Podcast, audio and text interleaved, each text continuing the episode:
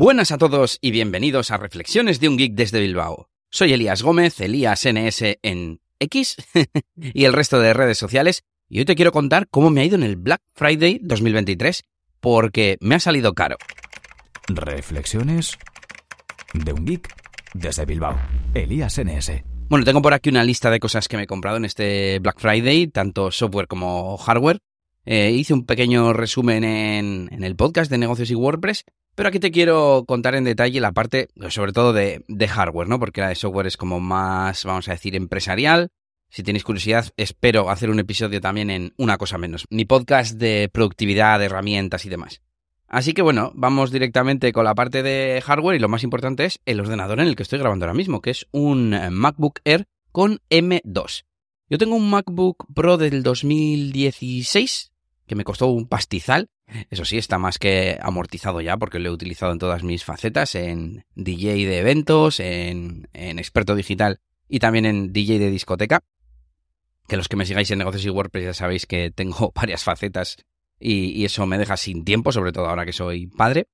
Pero bueno, el caso es que mmm, tenía ganas ya de... iba a decir de, de renovarlo. En realidad la historia es más compleja porque hace tres añitos ya que me compré un eh, Mac Mini M1 con los nuevos procesadores de Apple y ya no necesitaba el MacBook Pro porque yo tenía un MacBook Air, el MacBook Pro lo utilizaba como ordenador principal con una pantalla externa y demás y tenía un MacBook Air que no vendí, lo dejé en casa como ordenador secundario para viajes y así eh, entonces dije, bueno, de momento para las poquitas cosas que hago en el ordenador portátil, las puedo hacer con el MacBook Air, así que este ya lo puedo vender. El caso es que no lo vendí, sigue en casa y ahora con este nuevo ordenador sí que no me hace falta, ¿no? O sea, precisamente estoy renovando porque ya veo que con el MacBook Pro pues me va como lento en ciertas ocasiones y demás. En su día pues iba muy bien, pero ya se ha quedado un poco, un poco viejito.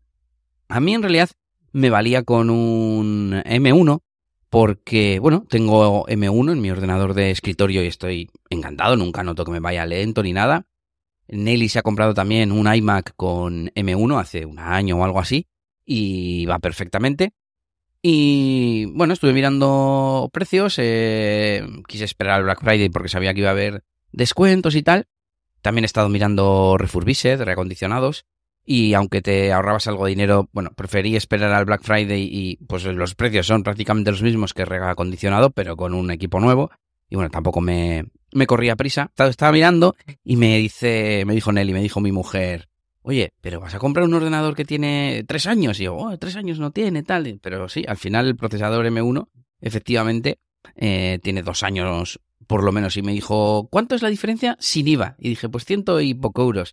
dice, y no te vas a coger un M2 por la diferencia y tal. Y dije, pues sí, venga, ya que estamos y ya que es con descuento y que lo voy a meter como gasto de, de empresa, vamos, de, de, autónomo, y se me va a quedar un poco más barato, pues sí, yo creo que puedo, puedo cogerme el Apple M2. Lo que no me cogí fue 16 GB de, de RAM, que se me hace raro, porque en el MacBook Pro de hace 7 años yo ya tenía 16 GB de RAM, eh, pero bueno, en el iMac de mi mujer hay 8 GB de RAM e incluso edito vídeo y hago de todo y no me no noto nada de lentitud ni de que se me atasquen las aplicaciones ni nada. Y al final me lo he cogido con 8 GB de RAM porque además este ordenador es un ordenador, como digo, secundario que voy a utilizar pues más que nada en las actuaciones de DJ. Y bueno, sí que estoy utilizándolo ahora en, en casa porque mmm, estoy más, más en casa y no voy tanto a la oficina. A veces por estar con la niña, igual mientras la niña está durmiendo utilizo el ordenador portátil para trabajar, pero vamos, ningún, ninguna pega. De hecho, estoy pensando cuántos gigas de RAM tiene el Mac Mini de mm, el que tengo en la oficina y, ni lo sé. O sea, diría que lo amplié a 16. Yo creo que sí, que en eso sí que me, me amplié un poco, que no quería tener un ordenador nuevo que era, iba a ser mi ordenador principal y que tuviera menos gigas que el portátil que tenía. Pero bueno, y bueno, eh, de momento, pues no tengo muchos comentarios en, sí respecto al ordenador. Tiene varias cosas de las que no era consciente. Eh, uno, el notch, que no me salía el nombre. Eh, se me hace un poco raro eso de que haya un notch y que los menús de ciertas aplicaciones salten el, el notch y demás. pero bueno, no, no, ni me molesta, ni, ni lo. O sea, no me resulta incómodo a la hora de trabajar, ni, ni nada similar. ¿Qué más? Eh, no era consciente de que iba a tener eh, Touch ID, así que perfecto, porque el iMac de mi mujer tiene Touch ID, el MacBook Pro también tiene Touch ID, aunque no tengo Touch ID en mi ordenador principal, pero bueno, si no lo tengo, no lo echo de menos, pero si lo tengo, sí que lo utilizo para el tema de insertar las contraseñas y poco más, en realidad. Mm, no sé, desbloquearlo, cambiar de usuario. Lo utilizamos para cambiar de usuario en el, en el iMac de, de Nelly, que lo tiene en casa. Cuando lo utilizo alguna vez, pues se puede cambiar de usuario directamente con el botón del Touch ID. Y por último, así, el, el, cargador MagSafe. Eh, no sabía que, o sea, no, no, me sé ya las novedades de Apple, pero bueno, yo iba a renovar igualmente. Y ya creo que, iba a decir, soy de Apple, no, soy de Apple, no, soy de Mac, porque yo en móvil sí que tengo Android, soy de Android. Y como sabéis, los que me escucháis por aquí. Y eso no era consciente de que tenía cargador MagSafe. Y bueno, me ha molado porque los primeros ordenadores que tuvimos tenían MagSafe y luego lo quitaron y tal. Y la verdad que de algún otro, que otro susto ya nos ha salvado en el pasado. Así que genial que tenga MagSafe. Y además eso ayuda con otra de las eh, cosas con las que no contaba. Y es que solo tenga dos USB. El MacBook Pro tenía cuatro. Pero vamos, con dos me vale de sobra. Y ya no digamos mm, teniendo, o sea, no, no, sacrificando uno para el tema de, de car. Así que bueno, esas son las primeras impresiones. Ah, por cierto, es increíble que ocupa bastante menos que el MacBook Air antiguo, que todavía lo conservamos, y que aún así tenga un poquito más de pantalla. Porque claro, este no tiene casi marcos comparado con el MacBook Air, que ahora me parece que tiene unos marcos increíbles, que en su día me parecía un ordenador de la leche, pero claro, se ha quedado antiguito porque ya tiene 10 años o algo así. Eh, bueno, pues eso es lo que os cuento. Ya os contaré más cosas sobre el MacBook Air.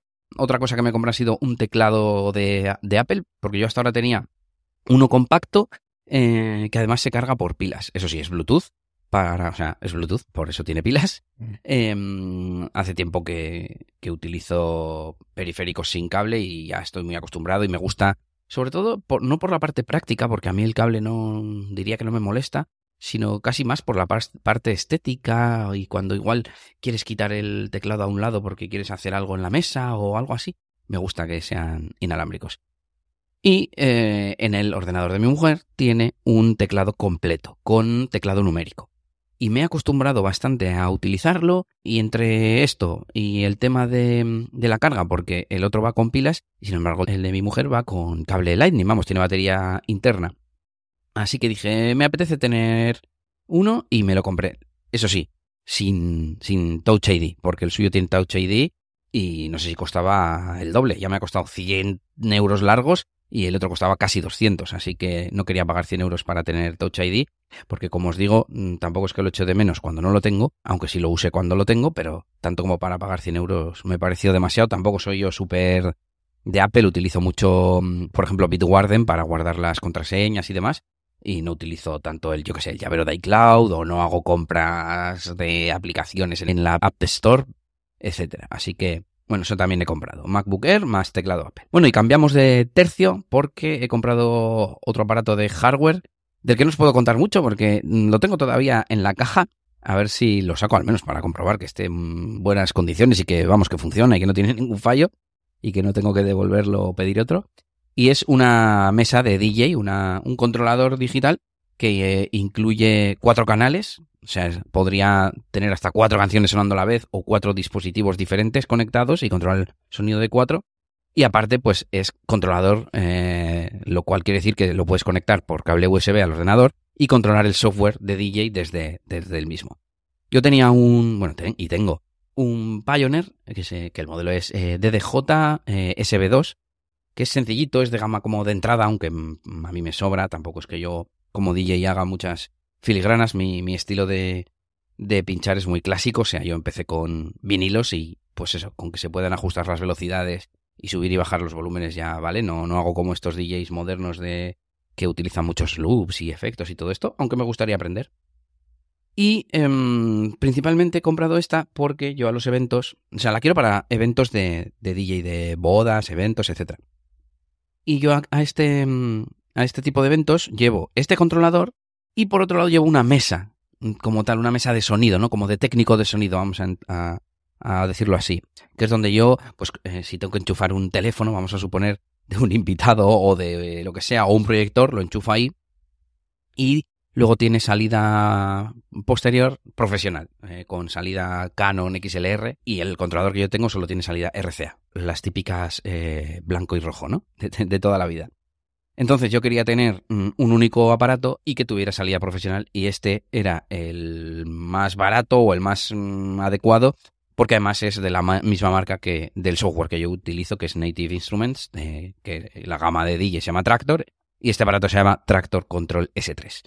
Así que nada, bueno, a ver si lo pruebo y no sé si os interesa que os cuente por aquí, quizás más la parte informática o algo así, ¿no? Eh, evidentemente la parte musical aquí no pinta nada, pero quizás, no sé, mm, si tiene alguna característica especial respecto al ordenador o... Ni siquiera sé qué interfaz tiene ahora que lo pienso, o sea, no sé si es imagino ya que vendrán con USB, USB-C, porque el que tengo y algún otro que he tenido son con USB-B, no sé cómo se llama, el, cable de impresora, para entendernos, ¿no? Que todos le, le llamamos así. Y bueno, vamos a cambiar ya de aparato, nos vamos con el último, el último que es un teléfono que me compré un Google Pixel 7A.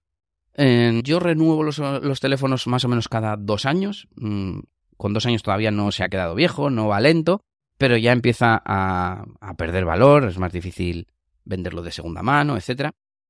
Y hace tiempo que tenía ganas de tener un Pixel, pero bueno, eh, me puse a mirar modelos de teléfono que, mm, que, me pudieran servir.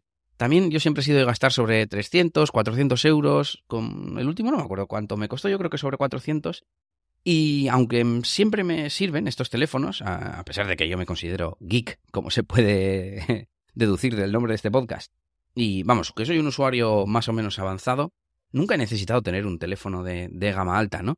Eso sí, a veces he notado, ay, mm, no va todo lo mega rápido que me gustaría. No va lento, ni mucho menos, pero no todo lo súper rápido que, que me gustaría. Y hay veces que digo, joder, me tengo que comprar uno de gama alta, un, un tope de gama, ¿no? Un, el, iPhone de Android, ¿no? Pues, o bien, yo no soy de Samsung, pero vamos, un Galaxy o un, pues un Pixel o un, yo qué sé, pues de los de Xiaomi, pues un Mi, que en su día tuve el Mi 2, pues eh, bueno, ahora también Xiaomi se ha, subido a la parra con los precios, pero bueno, también tiene mucha gama de teléfonos y de hecho creo que el anterior al que tengo ahora fue un Xiaomi. Bueno, el caso es que ahora tengo un eh, OnePlus Nord 2 5G y estoy mirando, por ejemplo, el 3. Digo, bueno, estoy contento más o menos con, con este OnePlus y quizás si compro el 3, pues eh, estoy igual de contento, ¿no? Y estoy mirando y el precio eran, creo que 400, eso es, estaba por 400 euros. Dije, joder, pues eh, no importaría renovar, tenía muy buenas características, etcétera, etcétera.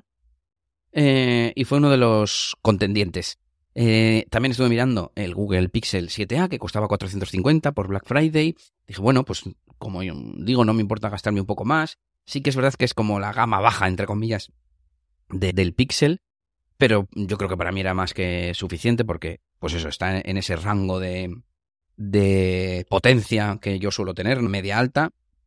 Bueno, ya no sé si la gama media alta son 600, 700 euros hoy en día porque hay teléfonos de 1000, pero bueno, ya me entendéis.